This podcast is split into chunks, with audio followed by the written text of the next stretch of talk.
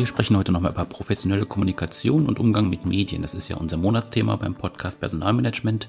Vor zwei Wochen in der Folge haben wir schon so ein paar äh, ja, Einleitungen ähm, verraten, so ein paar Themen angerissen, die wir heute vertiefen wollen. Und Heike, dazu haben wir uns auch einen Gast eingeladen. Ja, genau. Wir haben heute als Gast Ina Böttcher, die viele vielleicht aus dem Fernsehen kennen, denn Ina Böttcher stand rund 20 Jahre fast täglich vor der Kamera und zwar für verschiedene ARD-Sender. Sie hat dort Nachrichten präsentiert und auch verschiedene Magazinformate moderiert. Und in den letzten Jahren kennen wir sie ähm, aus der Tagesschau. Ähm, von Haus aus hat die Ina Politikwissenschaft, Geschichte und Psychologie studiert und heute ist sie eine gefragte Moderatorin für Live-Events, Kongresse und auch Podiumsdiskussionen und aber auch Medien- und Kommunikationstrainerin und macht quasi hinter der Kamera jetzt Führungskräfte fit für den Auftritt vor der Kamera und für Interview Interviews und Präsentationen. Ja, Ina, ich freue mich total, dass du da bist. Herzlich willkommen. Aber eine Frage habe ich jetzt. Wie kam es eigentlich, dass du das Leben vor der Kamera aufgegeben hast und jetzt als Trainerin arbeitest? Ja, hallo Heike, hallo Michael. Ich freue mich natürlich auch sehr, hier bei euch zu sein.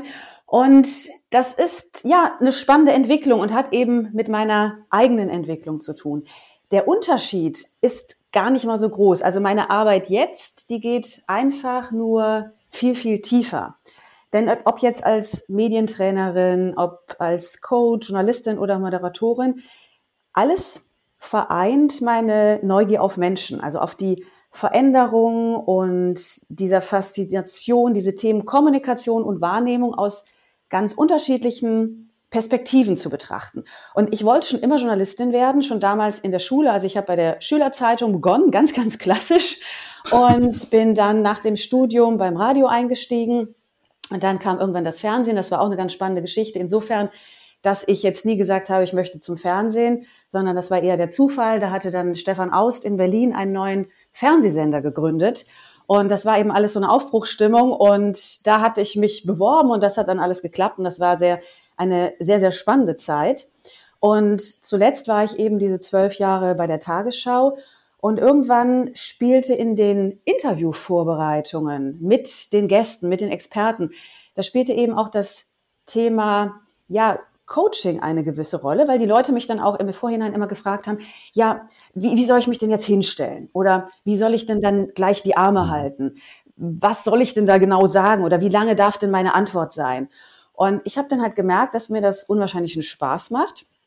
Und dementsprechend habe ich parallel dann noch einige Ausbildungen, Coaching-Ausbildungen dazu gemacht und so dann eben auch mich selber verändert und habe halt gemerkt, es macht mir immer mehr Spaß, in diese Tiefe zu gehen.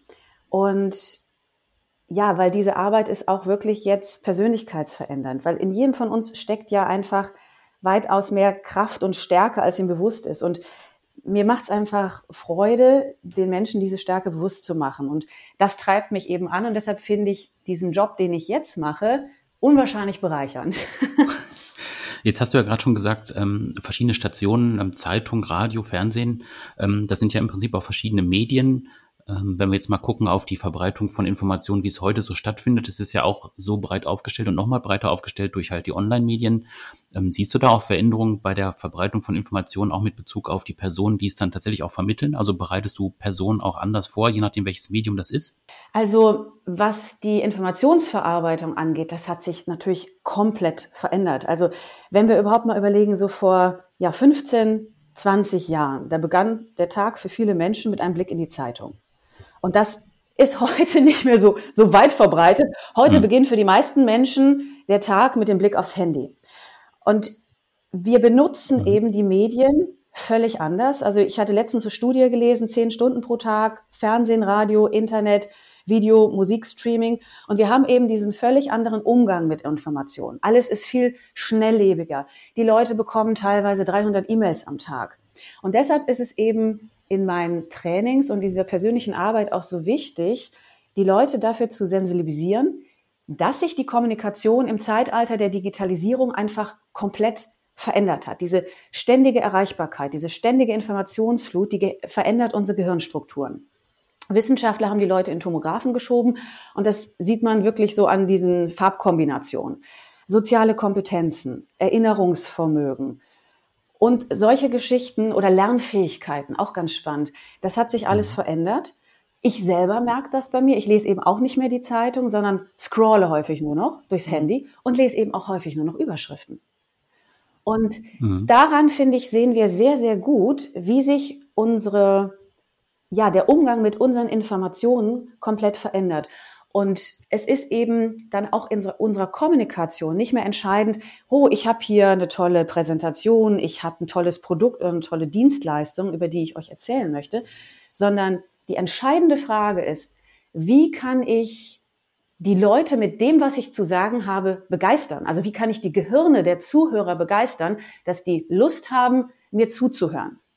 Und das ist diese große Herausforderung, dass ich meine Informationen, die ich habe, meine Botschaften gehirngerecht aufbereite. Und da gibt's natürlich zahlreiche Tipps und Tricks und das trainieren wir dann eben alles in meinen Trainings. Das betrifft ja dann nicht nur die Arbeit vor den Kameras im Prinzip, weil wenn ich jetzt an Situationen denke, wo man vielleicht vor einer Gruppe von Menschen steht ähm, und was präsentieren muss, ähm, egal ob jetzt eine Kamera steht oder nicht, man hat ja immer so ein gewisses Gefühl von, ja, ich sag mal Lampenfieber im Prinzip, also dass man tatsächlich ähm, ja so ein bisschen nervös wird vielleicht. Ähm, hast du da so Tipps, ähm, wie man da am besten mit umgehen kann? Also was ist so, was ist so deine Methode gewesen in, in der Zeit, wo du auch ähm, tatsächlich dann bei der Tagesschau warst? Oh ja, ich glaube, ich brauchte, ich brauchte mein ganzes Leben diese Methoden. Weil ich, ich weiß, also du sprichst gerade Tagesschau an, aber ich weiß noch ganz genau, diese erste ja. Sendung bei der Tagesschau, ich war so unendlich aufgeregt. Das war, ja, es war, es war schrecklich. Und vor allem das Beste mhm. ist ja, ich habe davor 15 Jahre fast täglich live moderiert, also bei der Deutschen Welle oder eben bei Spiegel TV mhm. oder, oder, oder. Und mhm. dennoch, diese erste Tagesschau-Sendung, das waren gerade mal fünf mhm. Minuten. Ja, es war auch kein großes Interview, sondern ich durfte einfach nur etwas ablesen. Und ich hatte mhm. das Gefühl, dass bei mir die Worte nicht mehr aus dem Mund kommen. Also ich dachte, ich kann nicht mehr sprechen. Also ne, auch so eine, natürlich eine Art ja. von Lampenfieber.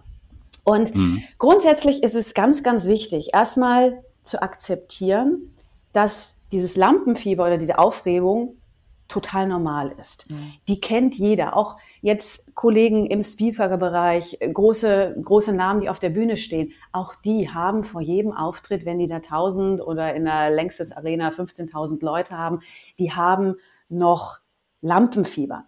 Und das Gute ist aber eben, wie schaue ich da drauf? Also, dass ich erstmal akzeptiere, Lampenfieber ist normal und ich nehme das jetzt als eine Chance, weil Lampenfieber bringt uns dazu, Höchstleistungen abzurufen. Weil wir sind mhm. enorm konzentriert bei der Sache. Ja, wenn wir aufgeregt sind und dann sind wir einfach, wir haben gar keine Möglichkeiten, wir denken an gar nichts anderes mehr, sondern diese Aufregung bedeutet eben gleichzeitig auch Präsenz. Und wir kennen das eben alle, weil hinter Lampenfieber verbirgt sich ja so eine ganz, ganz alte Angst. Ja, das ist die, die Angst vom Scheitern, vor der Bloßstellung, vor der Ablenkung, äh, vor äh, der Ablehnung. Und das gilt es erstmal zu verstehen und zu akzeptieren. So, also dass ich erstmal sage, Lampenfieber ist was Gutes. Und dann kann ich natürlich auch mit verschiedenen Übungen da nochmal etwas mehr Ruhe in meinen Körper, in meinen Geist bringen, also zum Beispiel über Atemübungen aus dem Yoga. Dann ist auch eine gute Möglichkeit, mit Visualisierungen zu arbeiten. Also, dass ich mir zum Beispiel schon vorstelle, wie toll diese Rede oder dieses Interview läuft. Also, dass ich wirklich meine Augen mhm. zumache und diese Situation mir visuell vorstelle und die Leute, die Zuschauer klatschen vielleicht begeistert, ja, und alle haben ein strahlendes Gesicht, dann gehe ich mit einem völlig anderen Mindset da rein. Oder eine andere Möglichkeit sind auch, dass ich ähm, mit Affirmationen arbeite. Also sowas wie, ich bin gut vorbereitet, ich kann das und oder ich schaffe das. Weil wir haben ja leider oder wir sind ja selbst leider unser stärkster Kritiker und haben dann so einen Quatschi auf der Schulter, der dann sagt, oh, du kannst das nicht oder du wirst dich versprechen oder du wirst einen Blackout haben. So. Und da ist es eben ganz, ganz wichtig zu entscheiden, nee, also Quatschi, du darfst heute mal draußen bleiben und ich entscheide mich für meine stärkenden Gedanken. dass wir eben vor jeder Präsentation, vor jedem Auftritt, vor jedem Interview wertschätzend und stärkend mit uns selber umgehen. Als würden wir zu einem besten Freund, zu einer besten Freundin reden. Ja, dass wir dir halt sagen, du schaffst das, komm, du hast dich vorbereitet, das ist dein Thema. also das ist ganz, hm. ganz wichtig. Und natürlich gibt es noch zahlreiche andere Möglichkeiten, aber ich glaube, das würde ein bisschen, bisschen den Rahmen hier sprengen. Naja, dann hm. äh, ist vielleicht der Tipp, äh, dass die Menschen in deine Trainings kommen sollen, wenn sie Genau, du sagst es, Heike. genau. Sehr Also das ist der ich habe mich gerade noch an ich habe mich gerade noch an was erinnert, das mir mal gesagt worden ist, weil ähm, ich auch wirklich Lampenfieber habe, immer noch, ähm, wenn ich irgendwo was präsentiere, dass ähm, es auch helfen kann, wenn man die ersten ein, zwei, drei Sätze gut vorbereitet hat. Also wenn man da vielleicht was hat, was man quasi wie auswendig gelernt hat, dass man erstmal ins Sprechen kommt. Ähm, jetzt weiß ich nicht genau, was du davon hältst, aber du hast vielleicht ja noch andere Erfolgsfaktoren für solche Live-Präsentationen. Äh, also das, was du gerade, das, was du gerade ansprichst, ist ein ganz, ganz wichtiger Tipp. Den habe ich erst gestern wieder im Training gegeben, tatsächlich. Lernt die ersten ein, zwei, drei Sätze auswendig und hinzu kommt aber auch noch den letzten. Warum? Also, und mhm. tatsächlich, das mache ich heute noch bei großen Podiumsveranstaltungen, bei großen Moderationsveranstaltungen. Weil es passiert an dem Tag in der Stunde so viel im Außen. Also das Programm wird noch umgeschmissen, die Bühne sieht anders aus, als äh, sie aussehen sollte. Der erste Interviewgast kommt dann doch nicht. Also im Außen ist noch auch so viel zu reagieren, dass du dann einen Anker, eine Sicherheit hast, einfach deine ersten drei Sätze. Da ist nicht zu rütteln. Und dann kommt unser Gehirn auch nicht in die Bedrohung, uh, was sage ich denn jetzt eigentlich als erstes? Sondern du bist schon mal gesettelt, dass du weißt, okay, so fange ich an. Und wenn du dann die ersten drei Sätze tatsächlich gesagt hast, dann bist du auch in diesem Flow. Dann kann eigentlich kommen, was mag. Also ich finde auch immer so den Anfang, ne, da reinzukommen, das ist eine Herausforderung. Und dann ist aber auch noch ganz, ganz wichtig, so wie ihr für den Anfang einen festen Satz habt, überlegt euch auch einen festen Satz für den Schluss. Und da bitte nicht, vielen Dank für Ihre Aufmerksamkeit. Weil ja, genau. das ist tatsächlich einfach so ein wahnsinnig langweiliger Schluss, wo ihr euch halt auch von niemandem einfach mehr abhebt, sondern womit kann ich enden? Mit einem Appell, mit einer Handlungsanweisung, mit einer Vision. Oder auch vielleicht mit einem schönen Zitat, wenn das dann wiederum die Klammer setzt zu dem, wie ich begonnen habe. Weil mit dem Anfang und mit dem Ende bleibt ihr in Erinnerung beim Publikum, bei den Zuhörern und Zuhörerinnen. Und das ist eben das Entscheidende. Ihr wollt ja gehört werden. Wir haben, ne, ich hatte vorhin gerade auch gesagt, dass es mit der Aufmerksamkeit so eine, so eine Sache geworden ist. Da ist übrigens noch ganz spannend. Microsoft hat eine Studie gemacht, dass die durchschnittliche Aufmerksamkeitsspanne von uns gerade mal noch bei acht Sekunden liegt und die eines Goldfisches bei neun. Also die, die Gehirne der Zuhörer brauchen mhm. nämlich immer wieder neue Impulse und ich muss mir überlegen, wie behalten die diese Informationen? Und wenn ich da so einen langweiligen Schlusssatz habe, wie vielen Dank für Ihre Aufmerksamkeit, dann ne, könnt ihr euch selber vorstellen, dass da keiner sagt, huh, das war aber jetzt ein toller, toller, entscheidender Schluss. Ich habe jetzt mal drauf geachtet, ähm, wenn du sprichst, da taucht ja im Prinzip nichts auf, was jetzt, was man sonst so kennt, so ein äh oder hm oder sowas. Das ist bei dir komplett weg. Ähm, ich, bei mir hört man es ja häufiger mal. Also ich sage schon mal, manchmal sage ich auch extra, um so eine Pause zu überbrücken. Ähm, hast du da irgendwelche Tipps, wie man da drauf achten kann? Also würdest du das grundsätzlich sagen, das muss man einfach trainieren oder wie empfiehlst du das deinen, äh, deinen äh, Kunden oder deinen Schülern? Das ist jetzt gerade spannend. Jetzt muss ich mal nachfragen. Du meintest, manchmal sage ich es sogar extra, um eine Pause zu überbrücken? Nee, ich. Ja, genau, du, genau. Also, genau, ja. Deshalb stutze ich so. Ja, Habe ich also, das gerade ähm, gesagt, Heike? Nee, oder? Da, da gehen bei mir direkt mehrere Alarmglocken an. Ja. Also, vor allem, weil du sagst Pause. Naja, aber ich bin froh, dass du die Frage stellst, hm. weil mein Thema äh. ist das mit dem M auch. Also ich glaube, meine Ohren sind ja, jetzt total, offen. Total interessant ist, dass Michael jetzt gesagt habe, gesagt hat, ich mache eine, ich mache in der Pause ein M, um die zu überbrücken. Und Mhm. Genau der, das Gegenteil sollte der Sinn sein. Pausen sind ein wahnsinnig wertvolles, wichtiges Stilmittel. Und wichtig ist es, und da sind wir beim Thema Training, diese Pausen auszuhalten, zu lernen, mit diesen Pausen zu spielen. Weil wenn ich eine ganz wichtige Botschaft habe und danach mache ich eine Pause, dann klingt die. Wenn ich aber ganz schnell hintereinander weiterrede, überhaupt keinen Punkt und Komma mache, dann überfordere ich auch ganz, ganz schnell die Zuhörer und die Gehirne der Zuhörerinnen. Und dann schalten die auch ganz, ganz, ganz schnell ab. Ihr merkt das schon. Und deshalb sind halt eben diese Pausen so wahnsinnig wichtig. Und ein Schlüssel dafür, auf diese Ms zukünftig zu verzichten, ist dieser Punkt, am Satzende mit der Stimme runterzugehen. Weil wenn ich mit der Stimme runtergehe, gebe ich mir und meinem Gehirn die Chance, eine Pause zu machen. Ich mache das mal anders vor. Wenn ich oben bleibe mit meiner Stimme, also das ist jetzt dieses oben bleiben, dann muss ich ja auch noch weiterreden, habe aber eventuell noch keine Worte und weiß jetzt auch gar nicht, was ich sagen soll. Äh, und dann kommt das M. Wenn ich aber mit der Stimme runtergehe und eine Pause mache, dann kann ich überlegen, wie sieht mein nächster Satz aus und den mit Worten starten. Jetzt frage ich mal, könnt ihr damit was anfangen, Heike und Michael? Ich spiele es gerade in Gedanken durch, ja. Ich glaube, das ist äh, ein guter Punkt. Ich habe mich gefragt, ob mein Gehirn schnell genug ist, um in der Pause immer einen guten neuen Satz zu finden. Nein, aber ich, ich weiß, ich, also ich weiß, ich, also ich verstehe, was du meinst und werde versuchen. Also da, das ist wirklich Training. Also hm. Fakt ist, dass es sich natürlich erstmal ungewohnt anfühlt. A, teilweise, wenn ich das nie gemacht habe, mit der Stimme bewusst runterzugehen und auch diese Pause auszuhalten, weil Stille aushalten ist A, ist erstmal unangenehm. So. Aber das kann ich halt hervorragend trainieren. Und es gibt zum Beispiel so eine ganz banale, aber unglaublich wertvolle Übung, dass ich, wenn ich zum Beispiel von der Arbeit nach Hause fahre, dass ich dann einfach in kurzen Sätzen laut mit mir spreche, ist ja heutzutage nicht mehr so schlimm, ne? wenn man sich dann einfach ein Stöpsel in Ohr, ins Ohr packt, dann ist es auch nicht wild, wenn man allein im Auto mit sich redet. Auf jeden Fall, dass ich einfach ko kommentiere, was ich gerade mache. Und im, in der ersten Version ähm, spreche ich den Punkt laut mit aus. Also, ich steige jetzt in mein Auto. Punkt. Die Ampel ist rot. Punkt. Jetzt springt sie auf grün. Punkt. Ich fahre los. So. Könnt ihr auch, wenn ihr abends kocht, ich rolle jetzt das Sushi. Punkt. Das sieht lecker aus. Punkt. Ich habe Hunger. So. Und in der zweiten Version denkt ihr euch nur noch den Punkt. Ich rolle jetzt das Sushi. Das sieht lecker aus. Ich habe Hunger. Und so könnt ihr wirklich täglich, auch bei jedem Telefonat, das ihr führt, könnt ihr das trainieren, weil ihr müsst euch das wie so ein ja, so einen Muskel vorstellen, auch der beim Sport will trainiert werden. Und so ist es genau das Gleiche wie mit der Rhetorik. Und wenn ich euch jetzt so einen kleinen Impuls gebe, das ist wie so ein kleiner Trampelpfad.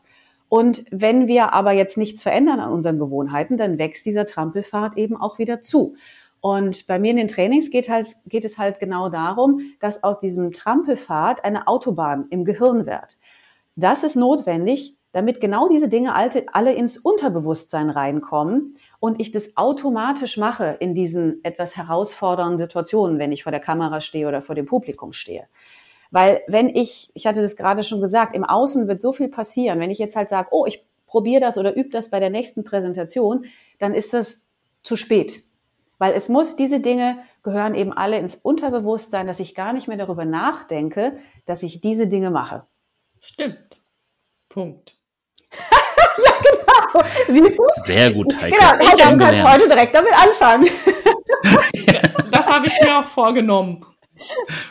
Punkt. Und ähm, ich habe aber noch eine ganz wichtige Frage, die sich mit der Stimme beschäftigt. Denn ich habe jetzt auch bei ähm, aus gegebenem Anlass, äh, auch im Wahlkampf zum Beispiel, nochmal festgestellt, dass Stimme für mich eine unglaubliche ähm, Bedeutung hat für die Frage, wie nehme ich die Person und auch die Aussagen mhm. wahr. Ähm, und ich glaube, es ist ganz wichtig, sich mit seiner Stimme zu beschäftigen. Ähm, hättest du da vielleicht auch noch so ein, zwei äh, Tipps zum Thema, bevor wir dann vielleicht uns auch mal so ein bisschen mit dem Thema Online beschäftigen. Ja, also Thema Stimme ist extremst wichtig. Also gerade wenn wir ja, wie bei uns jetzt in diesem Fall, kein Bild haben. Wir haben nur die Stimme und vielleicht wisst ihr das selber auch noch, also aus meiner Kindheit, ne, meine, meine, wenn ich Kassetten gehört habe, gab es ja früher noch Kassetten, Hörspiele gehört habe. Ich kenne heute noch die Erzählerstimme von Fünf Freunden oder von Justus Jonas und den drei Fragezeichen. Ja, also das sind dann so eingängige Stimmen und daran merkt man eben auch, wie, wie wichtig die sind. Und die Stimme ist tatsächlich dafür da, oder sie lässt uns auch kompetent, sympathisch und souverän wirken. Also die Stimme ist wirklich wie so eine Visitenkarte unserer Persönlichkeit. Und die wird eben viel zu häufig als ganz selbstverständlich hingenommen. Und gerade halt in Stress, Stresssituationen, das haben wir bei den Triels gesehen, neigen wir dann auch nochmal verstärkt zu dieser Atmung in den Brustkorb. Das lässt die Stimme dann gedrückt und kurzatmig klingen. Und deshalb ist es so wichtig, meiner Meinung nach, sich wirklich damit zu beschäftigen. Und alles steht und fällt erstmal mit der richtigen Atmung, weil du hattest ja auch nach Tipps gefragt. Mhm. Und es ist gar nicht so einfach, weil grundsätzlich atmen wir halt viel in diesem Brustkorb, aber dieses ganze Volumen kriegen wir eben aus der Bauchatmung. Also ihr könnt euch das so vorstellen, wenn ich eine Gitarre habe und die ausstopfe, kann die eben auch nicht so richtig schön klingen. Und wenn ich dann halt nur so oberhalb in meinem Brustbereich spreche, ist natürlich auch der Klangkörper nicht ganz so groß. Und dementsprechend ist es sinnvoll, erstmal sich mit der Bauchatmung zu befassen. Also das geht am besten, wenn man abends im Bett liegt und dann atmet ihr einfach mal ganz tief in den Bauch. Also der plustert sich dann wirklich wie so ein Ballon auf. Und wenn ich da trainiert bin, wenn ich da eine gute Übung habe, dann kann ich eben auch letztendlich damit nochmal meine Stimme stützen. Und dann geht's eben halt weiter dass ich natürlich auch gucke, dass meine ganzen Gesichtsmuskeln, dass die Mundmuskulatur, dass das alles geölt ist. Und da gibt es zum Beispiel so eine Übung wie dieses Pferdeschnauben. Ich, ich kann ja mal gucken, wie es sich jetzt an, anhört. Also so, und ihr könnt ja auch mal mitmachen. Dann, dann mache ich mich nicht hier alleine zum Affen. Ja. ah, ich habe es jetzt neulich mal geübt. Ich habe nämlich ähm, an einem Kurs Gesichtsyoga teilgenommen und da war das auch Teil von sehr vielen verschiedenen, sehr skurrilen Übungen, ja. um eben die unterschiedlichen Mus Muskeln und eben auch Bereiche und auch, auch ähm, im Gesicht anzusprechen ja. und ähm, und es entspannt wirklich. Ich war ganz überrascht. Ich hatte das eher aus ähm, etwas amüsierter Neugier gebucht, aber äh, ich war hinterher begeistert. Ja, das ist total spannend. Also ihr könnt ja auch mal versuchen, einfach mit der Zunge an den Zähnen entlang zu fahren. Also es hättet ihr jetzt wirklich da noch ein Blatt, Blättchen Spinat zwischen den Zähnen und mit der Zunge fahrt ihr einfach mal die Zähne ab. Und wenn ihr das so ein paar Sekunden macht, merkt ihr schon, Michael lacht, das höre ich doch. Und dann das merkt ihr sehen. schon, mhm. wie anstrengend das für die Zunge ist. Und das zeigt halt, dass ihr damit natürlich die Muskulatur stärkt. Also das ist auch, das ist auch ganz spannend. Und dann gibt's natürlich noch die Übung schlechthin für deutliches Sprechen. Das ist die Korkenübung. Das bedeutet, dass ihr euch einen Korken zwischen die Schneidezähne packt und dann euch einfach irgendeinen Text nehmt und dann mal mit diesem Korken in den Mund rund eine Minute sprecht oder lest. Wenn kein Korken zur Hand ist, könnt ihr auch, also wenn ihr den Zeigefinger knickt, dann könnt ihr auch den ähm, in den Mund nehmen, aber mit dem Korken ist es vielleicht noch so ein bisschen angenehmer. Und wenn ihr dann den Korken rausnehmt, habt ihr sofort den Aha-Effekt und merkt, wie viel deutlicher ihr sprechen könnt und wie viel mehr Platz plötzlich für die Stimme und die Muskulatur und allem ist. Also es ist tatsächlich ganz spannend und lohnt sich auszuprobieren. Jetzt halten wir aber gerade eine ganz schön lange Pause. du, du, übst jetzt gerade, Heike. Ja. Wir üben jetzt die Stille auszuhalten. Entschuldigen Sie, meine Damen und Herren, der Podcast ist jetzt erstmal voller Stille. genau. Ja, dann wechsle ich jetzt einfach mal so ein bisschen das Thema online. Also heutzutage haben wir fast alle doch auch ein bisschen vor der Kamera zu tun, nämlich weil wir alle in den Unternehmen in irgendeiner Form an Online-Meetings teilnehmen, Online-Präsentationen halten. Ähm, wollen wir da vielleicht noch mal kurz so ein bisschen auf die Basics und vielleicht auch die No-Gos eingehen, die mit dieser Art Kommunikation zu tun haben, wenn wir da auch in der Präsentationsrolle sind vor allem. Ja, also da, da kommt ja jetzt tatsächlich ganz, ganz viel zusammen. Also es gibt wirklich jetzt einfach auch diese Anforderung an komplett neue digitale Kompetenzen. Und wir können ja erstmal mit den äußeren Faktoren äh, anfangen. Auch da beginnen ja eben schon die ersten Herausforderungen. Gute Technik, ja, und also guter Ton, der ist noch viel wichtiger als das gute Bild, aber eben auch apropos Bild ist es total wichtig, ein ansprechendes, gutes Setting zu haben. Gerade wenn ich erst Kontakt mit Kunden habe oder wichtige Gespräche, ne, international irgendwie mich da auch vernetzt bin und eben auch performen muss, dann ist es extrem wichtig, weil wenn ich in einen wichtigen Termin gehe, ziehe ich mich ja auch anständig an.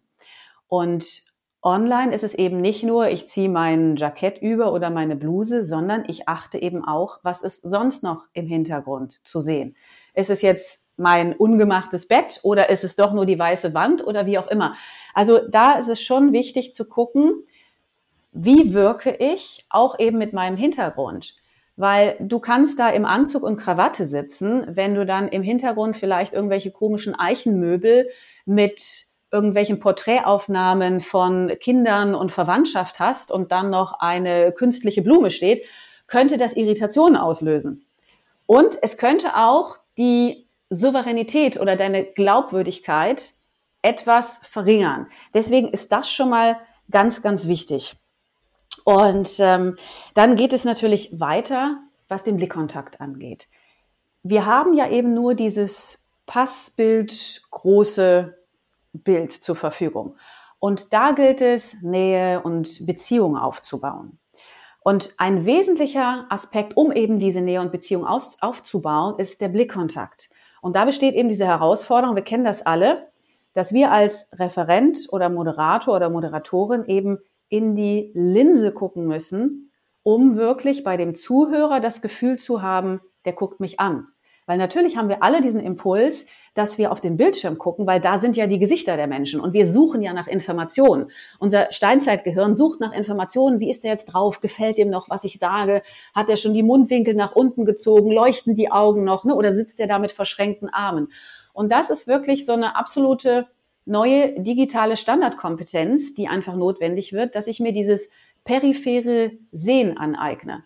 Dass ich eben gucke, wenn ich mit den Leuten konkret spreche, schaue ich in die Linse, aber gleichzeitig bekomme ich eben auch noch mit, was da sonst noch so auf dem Bildschirm läuft.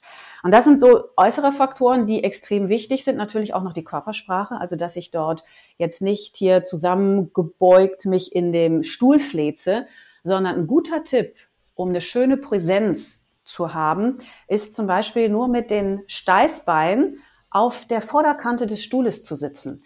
Das könnt ihr mal ausprobieren und dann habt ihr eine ganz andere Haltung. Und dann am besten noch Schultern zurück, Brust raus. Und dann sitzt ihr da sehr, sehr gerade und ihr könnt ja mal ein Foto machen, einmal im Stuhl flezen und einmal mit dieser geraden Haltung. Und ihr werdet sofort sehen, ihr habt eine komplett andere Präsenz die eben natürlich auch der Zuhörer dann wahrnimmt. Also das ist wirklich sehr, sehr spannend zu beobachten.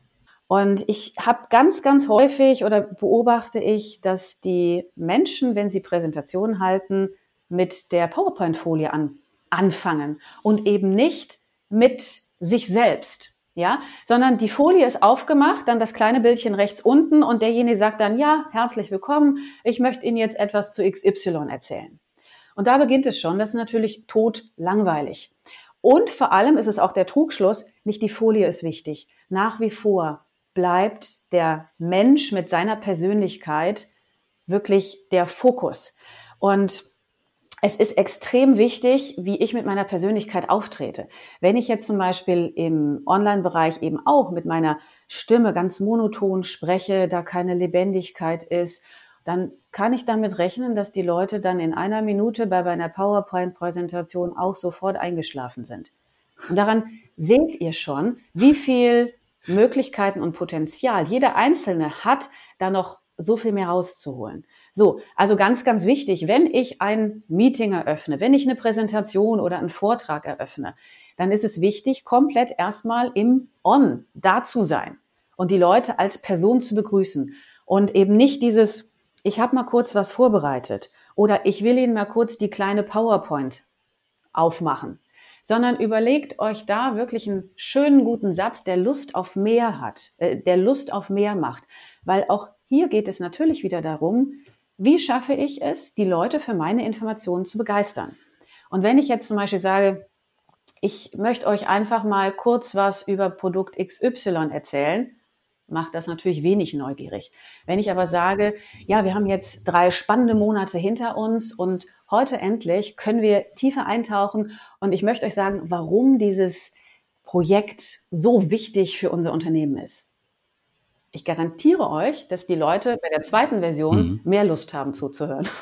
Da, daran seht ihr einfach an diesem kleinen Beispiel schon, wie viel ihr selber mit eurer Rhetorik in der Hand habt und wie ihr auch dafür sorgen könnt, dass die Leute euch zuhören. Also das geht auch wirklich über so eine interaktive Sprache, dass ihr in Beziehung mit den Menschen geht. Also dass ihr sowas sagt wie, ja, vielleicht kennt der ein oder andere das von euch. Oder vielleicht ne, habt ihr das am Schreibtisch jetzt auch so und so erlebt.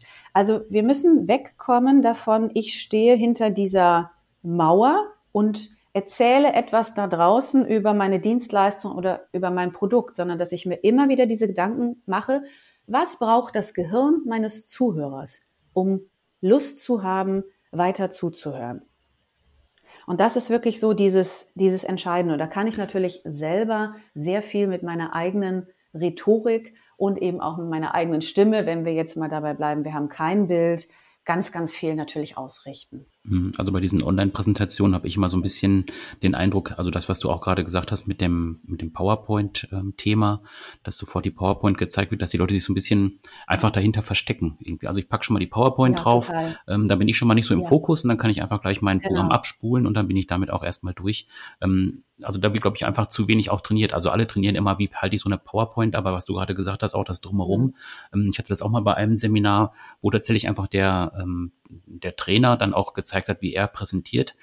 Der stellt sich einfach erstmal vorne hin äh, und einfach zehn Sekunden macht er erstmal gar nichts, bis alle Leute ihn angucken, weil er dann die Aufmerksamkeit von allen ja. hat. Also solche, so, so Kleinigkeiten einfach, äh, wo man einfach dann drauf einsteigen ja. kann. Und also wie du sagst, einfach, ich habe einfach das Gefühl, dass Leute sich dahinter verstecken, weil die einfach sagen, die sehen jetzt erstmal was und ich kann dann einfach mein Programm da im Hintergrund abspulen und bin dann erstmal fertig damit.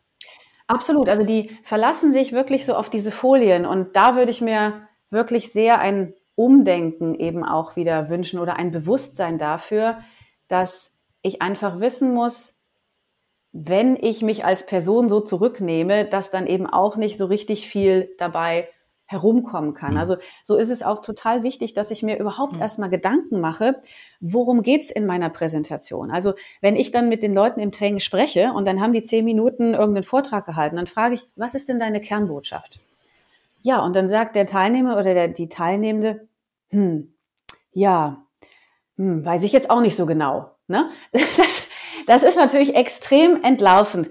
Und ein guter, guter Moderator, ein guter Referent, der kann seine Präsentation erstmal in ein bis drei Sätzen komplett zusammenfassen. Und dann hat er mhm. seine Kernbotschaft. Und dann kann ich auch schon froh sein, wenn die Leute nach der Präsentation mit dieser Kernbotschaft wieder nach Hause gehen und sich die gemerkt haben. Mhm.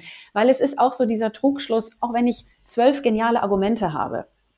Das Gehirn des Zuhörers merkt sich sowieso maximal nur drei.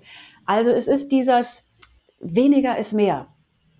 Und es gilt, das Gehirn des Zuhörers eben nicht zu überfordern, sondern zu gucken, was kann es entspannt aufnehmen. Denn nur wenn mein Gehirn entspannt ist, dann höre ich auch weiter zu. Alles, was anstrengend ist, nach einer Weile macht das Gehirn dicht und überlegt dann lieber so, ach, auf welche Party gehe ich denn heute Abend oder was mache ich denn Schönes zum Essen? Mhm. Ja. Ja, da bin ich total bei dir, gerade auch was das Thema angeht, sich zu überlegen, was ist eigentlich meine Kernbotschaft. Ähm, das liegt vielleicht auch daran, dass viele damit anfangen, die Folien zusammenzustellen, also die physischen Folien zusammenzustellen und nicht damit anfangen zu fragen, was will ich eigentlich ja. sagen. Und ich glaube, das ist ein entscheidender Punkt. Und auch dieses, was du sagst, sich Zeit nehmen und was Michael gesagt hat, also auch mal zu warten, ähm, bis, er, bis man volle Aufmerksamkeit hat, das habe ich mal erlebt, auch in einem Präsentationstraining. Da haben wir dann auch auf einer Bühne ähm, trainiert. Und dann ähm, haben wir damit angefangen, diesen Weg zu gestalten dorthin. Ja. Das mache ich übrigens auch. Na, und das war für mich so ein ja. Schlüsselmoment, ja. wo ich so gesagt ja. habe, ähm, Mensch, das ist so, so wichtig und das ist ja im Grunde bei Online auch. Na klar geht man da nirgendwo hin, aber ähm, ich glaube, dass äh, das, also das Bild ist wichtig vielleicht noch an dieser Stelle. So, zu sagen, ist, also ich habe auch Zeit, die Bühne ja. zu betreten und die kann ich mir auch. Ja, das ist ein ganz wichtiger Punkt, den du ansprichst. Wir, also gerade wenn wir viele Informationen haben, dann denken wir, häufig, ja, wenn ich jetzt schneller spreche, bin ich auch schneller fertig oder sonst irgendwas. Und da ist es viel, viel wichtiger, sich Raum zu nehmen, sich Zeit zu nehmen, weil das in der Wirkung Souveränität und Glaubwürdigkeit mit sich bringt. Alles, was ich schnell mache, alles, was ich hektisch mache, ja, auch wenn ich jetzt schnell spreche und gar keinen Punkt und Komma mehr mache, dann wirkt das natürlich doch sehr nervös und als wäre ich jetzt doch irgendwie etwas angsterfüllt und so weiter und so fort. Und so gilt es jedem Zuhörer oder jeder Zuhörerin da draußen halt genauso.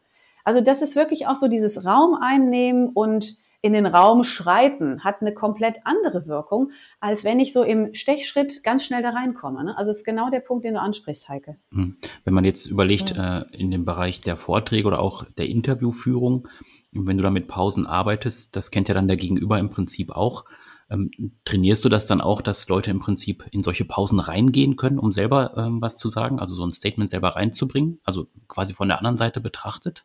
Also ich lege tatsächlich viel Wert auf die Pausen und trainiere die, weil das ist das Manko, was mhm. alle haben. Ich kenne diesen Einwand mhm. nach dem Motto, also gerade wenn es um Interviewfragen, auch um herausfordernde Interview geht, äh, geht, ja, wenn ich jetzt mit der Stimme nach unten gehe, dann kann mir doch sofort da wieder jemand reingrätschen. Hm. Da bin ich aber auch der Meinung, hm. wenn jemand sehr selbstsicher mit einer lauten, klaren, deutlichen Stimme spricht, dann wird er auch die Pause mitnehmen können. Und ich gucke ja wirklich auch auf diese Wirkung. Und äh, da finde ich, ist das wesentlich wichtiger als, wir, kriegen das ja leider häufig bei hm. Politikern mit, also gerade jetzt auch ähm, in den Medien. Die setzen ja ihre Stimme gar nicht mehr ab. Die reden immer weiter und das müssen wir gemeinsam schaffen und das kriegen wir hin und die machen gar keinen Punkt mehr. Ne? Also das ist ja, das ist ja genau dieser Punkt. Ja, die fangen ja dann mit dem zweiten, äh, die fangen ja dann im zweiten Teil schon mit dem ersten oder mit dem ersten Teil vom zweiten Satz fangen die ja dann schon an, wo man dann einfach, jetzt mache ich gleich, jetzt gehe ich da gleich rein, dann fängt aber mit dem zweiten Satz schon an und dann bist du quasi immer äh, im Prinzip ja wieder raus aus dem Dialog erstmal. Also das ist irgendwie ganz spannend auch zu beobachten. Richtig. Ja, und ich bin da tatsächlich nicht so ein Freund hm. und ähm, gucke, dass wir das in den in meinen Trainings dann doch noch alles etwas galanter hinbekommen. Mhm. Jetzt hattest du ja gerade so ein paar Tipps mhm. gegeben, wie man sich vor der Kamera verhält, wenn es um ähm, Online-Präsentationen geht. Ähm, das würde ich jetzt gerne noch übertragen auf das Thema Videobotschaften, was ja in den letzten anderthalb Jahren oder gerade eben auch mit der, mit der Corona-Zeit noch mal ein bisschen verstärkt aufgekommen ist, dass man ähm, zu Kunden oder zu Mitarbeitern, Mitarbeiterinnen auch äh, Videobotschaften aussendet. Ähm, würdest du sagen, da kann man einige Sachen von dem, was du gerade sagtest, auch übertragen? Oder gibt es da noch so ein paar andere Herausforderungen, die du auf jeden Fall auch schon erkannt hast und auch trainierst?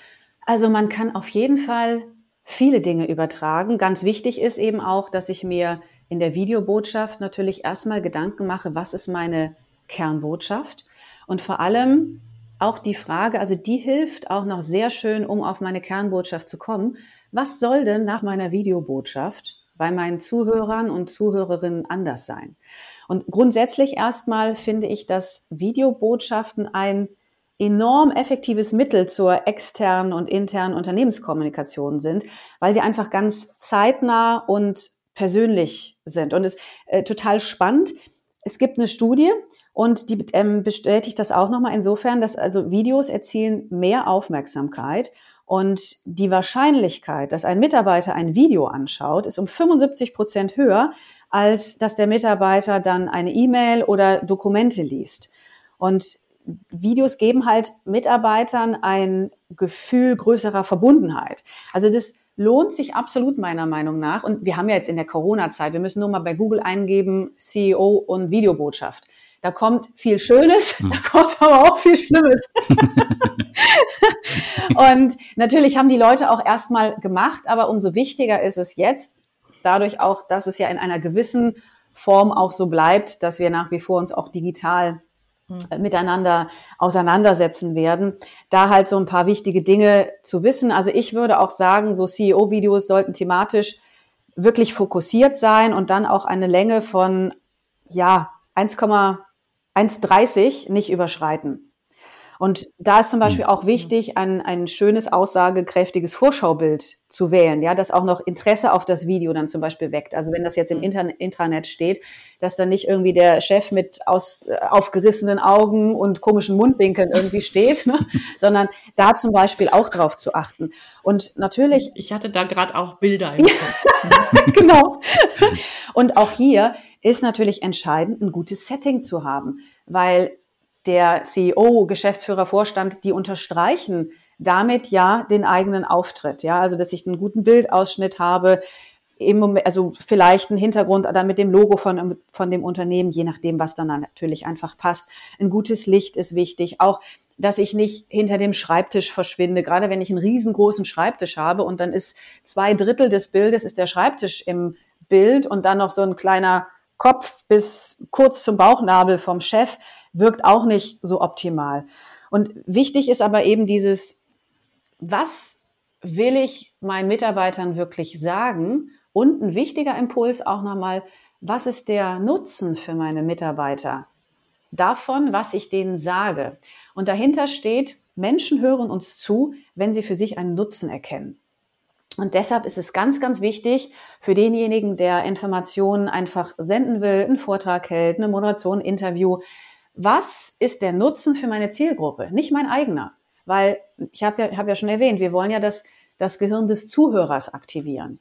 Und dafür ist es ein ganz entscheidender Punkt, wenn ich immer auch über den Nutzen nachdenke. Äh, jetzt hattest du vorhin schon erwähnt, dass es auch wichtig ist, auf das Setting zu achten und zu gucken, was gerade so passt. Da fällt mir das Stichwort Authentizität ein. Oh, schwieriges Wort. ähm, und wie, ähm, ja, also was ist, was ist da für dich, für, für, die, für unsere Zuhörerinnen und Zuhörer für, von deiner Seite vielleicht auch nochmal so ein Tipp? Also mit Authentizität ist das so eine Sache. da, da können wir jetzt eine, eine große Diskussion aufmachen. Weil ich sehe das so, wenn wir in der Öffentlichkeit stehen, nehmen wir ja eine gewisse Rolle an. Also den ganzen Tag im Berufsleben. Wenn ich mit meinem Chef rede, habe ich eine andere Rolle, als wenn ich mit meinem Mitarbeiter oder meiner Kollegin rede. Oder als Mutter oder Vater habe ich auch nochmal wieder eine andere Rolle. Also wir sind andauernd in unterschiedlichen Rollen. Und wenn ich jetzt zum Beispiel ein Interview gebe, bin ich eben dann auch nicht der private Max Mustermann, sondern ich bin in der Rolle Vorstand, ich bin in der Rolle Pressesprecher oder was auch immer. Und für mich ist es entscheidend, also dieses Authentizität, das wird ja immer so ein bisschen damit gleichgesetzt, ich fühle mich wohl so, wie ich bin. Und das Gegenteil ist raus aus der Komfortzone. Und ich finde diese Sicht auf die Haltung im Leben sehr viel sinnvoller und ich glaube, die bringt uns auch weiter, wenn ich sage, okay, das ist jetzt raus aus meiner Komfortzone, da bin ich eben nicht so in dieser Kuschelzone, habe aber die Möglichkeit, mich hier weiterzuentwickeln und meine Persönlichkeit, also die Facetten meiner Persönlichkeit weiterzuentwickeln, indem ich halt mich darauf einlasse und gewisse Tricks und Tipps annehme, wie ich denn auch anders wirken kann. Und so vergrößere ich quasi die Facetten meiner Persönlichkeit und fühle mich dann, wo ich mich vielleicht in dem kleinen Kreis vorher noch nicht wohlgefühlt habe, mit ein bisschen Training, plötzlich, ich sag mal, drei Ringe noch außerhalb von mir ebenso wohl.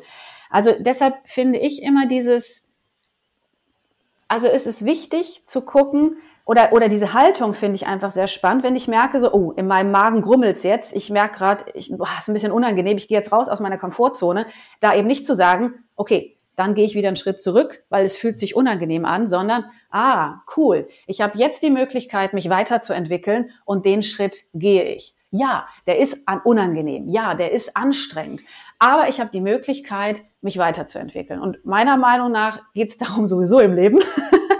Und deswegen lohnt sich das. Und deshalb bin ich eben mit diesem Begriff, den du genannt hast, Heike, auch so ein bisschen im Zwiespalt. Mhm. Ne? Also da versteht ja auch jeder was unterschiedlich drunter. Ja, ganz spannend nochmal. Also deine Perspektive mhm. darauf jetzt zu hören, ähm, weil ich hatte jetzt erstmal so im Kopf das Thema, ähm, dass natürlich der Auftritt, der äußere Auftritt auch ein bisschen äh, zum Beispiel auch zur Unternehmenskultur passen muss oder einfach auch dazu, wie ich als CEO oder ähm, Chef dann in dem Moment eigentlich bin.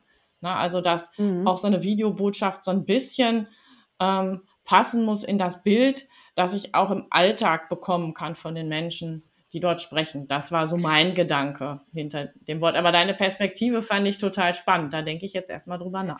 Ja, also natürlich soll der Chef noch so wahrgenommen werden, wie, wie er möchte. Ne? Also wenn jetzt zum Beispiel in der Unternehmenskultur das Du herrscht, dann ist ja klar, dass auch der Chef einfach duzt und wahrscheinlich in etwas, ja, sage ich jetzt mal, vielleicht flapsigeren Jargon hat, als jetzt in so einer sehr, sehr konservativen Traditionsbank, wo die Leute sich einfach definitiv siezen. Und das muss natürlich dazu passen, ganz klar. Ne? Aber es ist ja schon so, dass, dass Personen ja dann im Prinzip auch eine Rolle einnehmen. Also wenn wir jetzt sagen, ähm, also nochmal auf diese Videobotschaft gucken oder auch drauf gucken, wie das jetzt in Fernsehsendungen ist. Also ich war jetzt mal bei, bei Anne Will oder bei Maybrit Illner, wenn dann eben die Politiker und Politikerinnen kommen, ähm, die unterhalten sich ja äh, ganz normal wie du und ich jetzt im Prinzip. Ja. Aber sobald halt ähm, das äh, Rotlicht angeht und sobald die Kamera irgendwie äh, startet, haben die auch eine gewisse Rolle, in die die einfach reinkommen, äh, wo man dann irgendwie auch ja einmal sieht irgendwie, wie er sich verhält, das kennt man halt schon von anderen Sendungen vielleicht, oder wo auch dann die Moderatorin oder Moderator, wo die auch so ein bisschen drauf eingehen, weil die wissen, der wird sich so und so verhalten. Also da, da gibt es ja so Muster irgendwie, die man auch dann erkennen kann. Absolut. Also die ganze Talkshow-Runde, die wird ja auch danach zusammengestellt, wer für welche Rolle passt. Also wir mhm. haben natürlich Pro, wir haben natürlich Contra, dann haben wir noch irgendwas in der Mitte dazwischen. Und da ist ja ganz klar, wie du sagst, die Leute stehen für eine gewisse Rolle. Und auch ich jetzt zum Beispiel bei der Tagesschau, das waren vielleicht fünf Prozent von meiner Persönlichkeit, ja. Mhm. Also die private Ina, die ist ganz, ganz anders. Aber in dieser Rolle als Tagesschau-Moderatorin bist du in diesem, sage ich jetzt mal eher, ne, in diesem Korsett und dieses seriöse und dann mhm. so der Blazer. Ja. und das ist eine Rolle, ganz klar. Mhm. Das wird ja auch erwartet, mhm. also ne, richtig, in gewisser Weise richtig. vom Publikum. Genau. Ja. Genau, also wenn wir jetzt nochmal auf diesen, äh, auf diesen Umgang mit, Medium, äh, mit Medien im Prinzip noch ein bisschen genauer eingehen. Ich hatte es gerade schon gesagt, Talkshows ist so ein Thema. Ähm, generell die Vorbereitung dann auf so eine Situation vor der Kamera, das sieht man ja manchmal auch. Da sind dann Personen, die jetzt vielleicht nicht jede Woche eingeladen werden, die man sonst so regelmäßig bei Land sieht oder sowas. Ähm, du trainierst ja dann auch solche Personen, die tatsächlich in so einem Umfeld dann auch auf einmal irgendwie ja, äh, auftreten müssen. Ähm, wie gehst du da vor? Wie trainierst du die Personen, wenn die tatsächlich zum ersten Mal in so eine Situation kommen? Also das ist natürlich sehr individuell und es hängt auch sehr davon ab, wie viel Erfahrung die Leute schon mhm. haben. Es gibt natürlich Kunden, die standen vorher noch nie vor der Kamera, aber es gibt auch Kunden wie Pressesprecher, die durchaus schon sehr erfahren sind und dann einfach nochmal ein Feintuning haben möchten. Ne? Also wie zum Beispiel das M oder ich mache so viele Schachtelsätze, ich möchte da lieber gerne auf den Punkt kommen oder ich möchte eben auch meine Aufregung in den Griff bekommen. Ich fühle mich da noch nicht so ganz sicher und souverän vor der Kamera. Und ich starte tatsächlich sehr praxisnah. Also das zeichnet sowieso dieses ganze Training immer bei mir aus, dass, mhm. auf, aus, dass wir sehr, sehr, viel, sehr, sehr praxisorientiert arbeiten. Und ich stelle dann erstmal wirklich, ich mache so ein kleines Mini-Interview. ich stelle drei ganz einfache Fragen, die noch keinen Schweiß auf die Stirn hervorrufen. und dann sehe ich schon ganz, ganz viel. Und dann schauen wir uns das gemeinsam an und dann kriegt eben der Kunde ganz individuell dafür Tipps und auch schon Tricks. Und dann machen wir dahingehend weiter vertiefende Übungen. Also wenn es jetzt zum Beispiel die Stimme war ne, oder auch dieses, ich bleib immer oben mit der Stimme, dann ist da nochmal der Fokus drauf. Wir erarbeiten aber auch wirklich Kernbotschaften, weil das ist ja auch eine Kunst für sich. Also gerade wenn ich von einer Redaktion angefragt werde für ein Statement. Also Statement, das ist dann dieser O-Ton im mhm. Beitrag. Mhm. Und so ein Statement darf ja ungefähr maximal 30 Sekunden sein. Und bringen Sie mal ein super komplexes Jetzt sieht sich dich schon. Hast du das so, gemerkt? Jetzt kommt der seriöse Teil.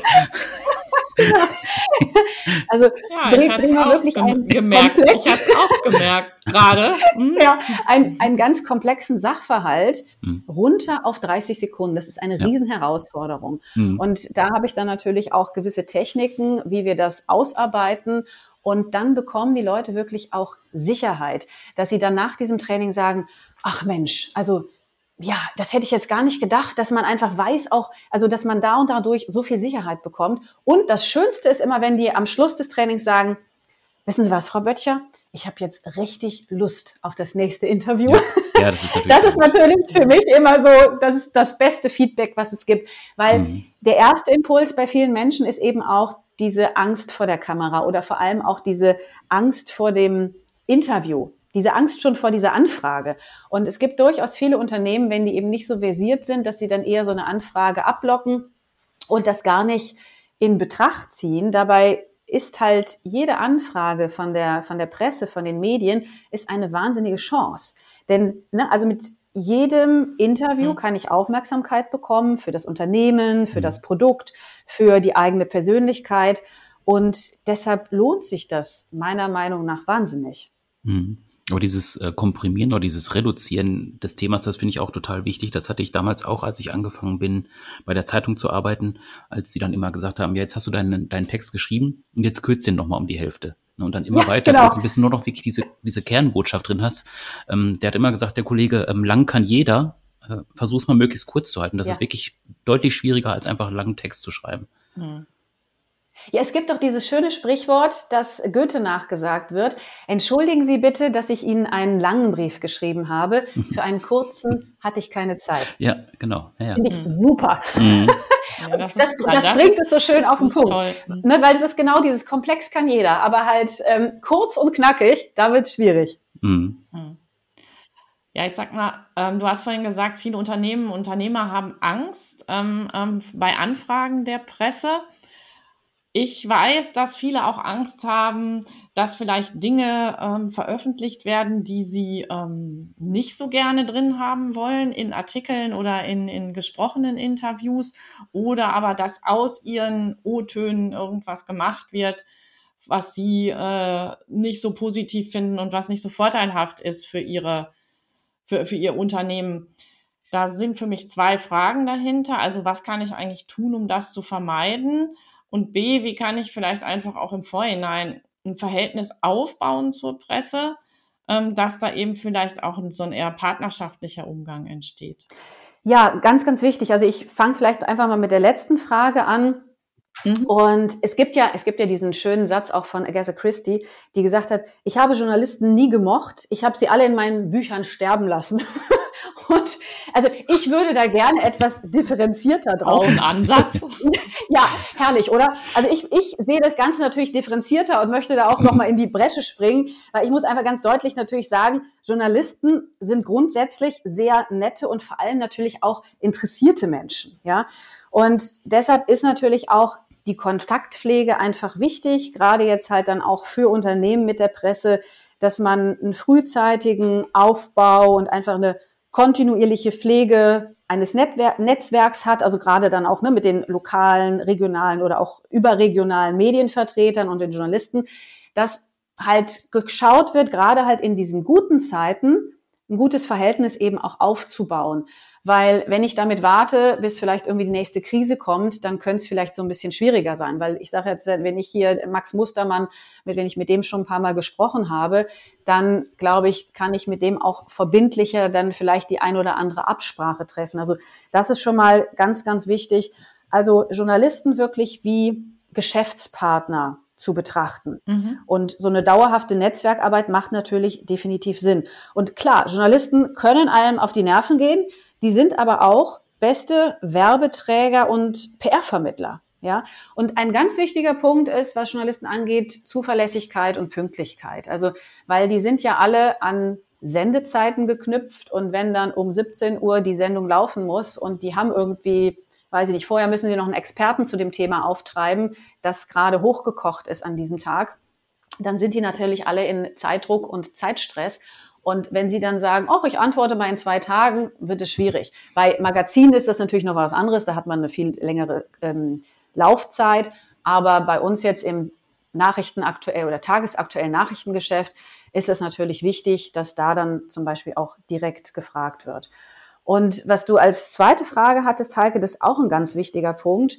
Und das ist auch eine Haupterkenntnis immer in meinen Trainings, dass die Leute merken, oh, ich habe da ja selber doch ganz viel in der Hand. Weil es ist ganz klar, wenn ich auf eine Frage mit einem Schachtelsatz antworte und kein Punkt und Komma mache, dann ist es für den Redakteur ganz schwierig, welchen Teil nehme ich denn jetzt von dem Satz. Bei uns beim Radio früher war es sogar No-Go, dass ich Sätze nehme, wo jemand am Ende am Satzende mit der Stimme oben bleibt. Mhm. Ja, da durften wir nicht schneiden. Und das kann die genialste Antwort gewesen sein. Wenn der da nicht zu Potte kommt, konnte ich die nicht nehmen. Und das ist teilweise heute auch noch so, weil diese beim, beim Fernsehen haben wir dann ja noch die, das Bild eben dazu. Und mit der Weißblende, um jetzt quasi so einen Schnitt zu machen, das ist sehr, sehr unschön, haben wir bei der Tagesschau auch nicht gemacht. Also kann ich nur einen zusammenhängenden Satz nehmen, der sich gut anhört. Und mit Training kann ich mir eben bewusst machen, wenn ich gute Statements liefere, dann ist das wie ein Geschenk für den Redakteur, weil der kann dann nur noch auswählen, okay, nehme ich den oder nehme ich den. Und es ist ja auch so, deshalb ist es so wichtig zu wissen, zum Beispiel, wird das als ganzes Interview gesendet oder nur als Statement. Wenn ich weiß, aus meinem 10-Minuten-Interview nehmen die sowieso nur 30 Sekunden, dann kann ich auch nochmal das wiederholen, was ich gesagt habe. Also, dass ich dem Redakteur das Angebot mache, okay, hier ist nochmal eine tolle Kernbotschaft. Und das ist eben auch meine Botschaft, die ich damit reinbringe. Also ich kann steuern, was der Redakteur oder die Redakteurin später auch als O-Ton nimmt. Weil wenn ich ein Interview früher gemacht habe, ich wusste sofort innerhalb, wenn der, wenn der Gast oder der Experte mir dann die Antwort gegeben hat, ich wusste immer, okay, zack, die nehme ich jetzt für meinen Beitrag. Das ist dann einfach so ein Impuls. Da ist es auf dem Punkt und ne, das ist dann einfach diese Kernbotschaft und die brauche ich jetzt. Und das ist tatsächlich ganz wichtig. So kann ich dann eben auch selber steuern, was dort genommen wird. Und wenn ich halt nicht ohne, wenn ich ohne Punkt und Komma rede, dann gebe ich dem Redakteur ja gar keine Chance, da eben auch einen guten O-Ton rauszuschneiden. Und das ist der entscheidende Punkt. Darüber hatte ich so noch nicht nachgedacht. Also was ich halt auch weiß, ist, dass wenn man also in den Printmedien ähm, agiert, dass das da eben schon wichtig ist, dass man auch immer wie so eine Art Zusammenfassung mitliefert, eine gute mit den Kernbotschaften, weil sonst oft eh, so heißt es ja dann, am Ende gestrichen wird. Also dass man ähm, das schon da so vorbereitet. Aber jetzt, da hatte ich noch nie so drüber nachgedacht. Das finde ich total spannend und wichtig. Ja, und, und es kommt halt noch hinzu, es macht auch absolut Sinn, dass ich mir als Gast vorher überlege, was will ich denn sagen? Also das gehört natürlich mit zu der Vorbereitung des Experten, der interviewt wird. Was sind meine Botschaften? Was könnte interessant sein für die Zuhörer da draußen? Und häufig ist es ja auch so, die Journalisten sind ja eben nicht in dieser Komplexität in dem Thema des Experten. Also kann ich als Experte auch wunderbar Stichworte liefern oder ich kann auch Themen anbieten. Häufig sind die auch dankbar nochmal für den ein oder anderen neuen Aspekt. Und so kann ich eben dann auch als Interviewgast das Interview steuern und neue Aspekte anbieten und dann schauen, ob der Journalist da vielleicht auch noch Lust drauf hat. Wichtig ist aber eben halt, sich wirklich auch vorher selber vor Augen zu führen, was will ich sagen und was könnte ein Mehrwert eben für meine Zuhörer sein. Zum Schluss des Podcasts nochmal aus deiner Sicht ein Abschlussstatement, eine Empfehlung, dein Fazit zum Thema Kommunikation, Umgang mit Medien? Ein Satz, vielleicht. Ja, das ist, das ist, ne, da sind wir genau mhm. wieder bei der Kernbotschaft. Das ist gar nicht so einfach. Mir kommt aber direkt in den Kopf ein sehr, sehr schönes Zitat von Manfred Hinrich. Und der schreibt, Menschen verwandeln Worte, Worte verwandeln Menschen. Und da ist eben dieser Punkt, mach dir die Kraft deiner eigenen Worte klar und nutze sie und verändere zum Guten. Das wäre jetzt so mein Appell für den Schluss. Wow. Dankeschön. Ja, es ist ein, ein Zitat, mit dem ich unter anderem eben auch in meinen Trainings arbeite und ich liebe es, weil es so viel hm. anbietet, ja. ne, wenn, wenn, ich, wenn man länger drüber nachdenkt. Hm. Und du hast jetzt nicht gesagt, vielen Dank für die Aufmerksamkeit. Sehr Ach, nee. Aber gut beobachtet. Mhm. Ja, Ina, vielen Dank, dass du dir Zeit genommen hast ähm, für unseren Podcast, dass du so viele Tipps gegeben hast. Ähm, waren sehr spannende Sachen dabei. Du hast ja auch schon gemerkt, wir haben schon die ersten Sachen versucht zu beachten. Ich mache jetzt zum Beispiel kein Äh, was ich sonst an der Stelle wahrscheinlich machen würde. Ähm, bei dir auf der Seite gibt es ja auch viele Informationen. Ähm, äh, zu den Trainings, zu den Hintergründen, was man da beachten muss. Da gibt es auch ein paar Tipps. Ähm, kannst du vielleicht noch ein bisschen was zu der Seite sagen, auch zu deinen Trainings, wie man dich am besten erreichen kann, wie man das buchen kann? Ja, also am besten könnt ihr mich über meine Internetseite finden. Das ist info-ina-böttcher, also B-O-E-T-T-C-H-E-R.de. Ich bin aber auch bei LinkedIn zu finden, bei Insta und auch noch ein bisschen bei Facebook. Aber hauptsächlich LinkedIn ist so mein Kanal. Und ja, auch von mhm. meiner Seite ganz herzlichen Dank. Hat mir viel Spaß gemacht. Und ich kann auch an euch nur appellieren, diese Dinge, also es macht halt wirklich Spaß, sich darauf mal einzulassen. Alleine mit diesen Pausen einhalten oder mit der Stimme nach unten zu gehen. Und ihr werdet eine komplett andere Wirkung wahrnehmen. Das ist halt das Schöne. Jetzt fange ich schon wieder an, ne? okay, ich sage einfach mal danke. Ja, wir merken einfach, dass du wirklich für das Thema brennst und ich möchte mich ja, einfach auch nochmal bedanken. Nicht für deine Aufmerksamkeit, sondern für die vielen tollen Beiträge und auch Impulse zum Nachdenken. Gerne.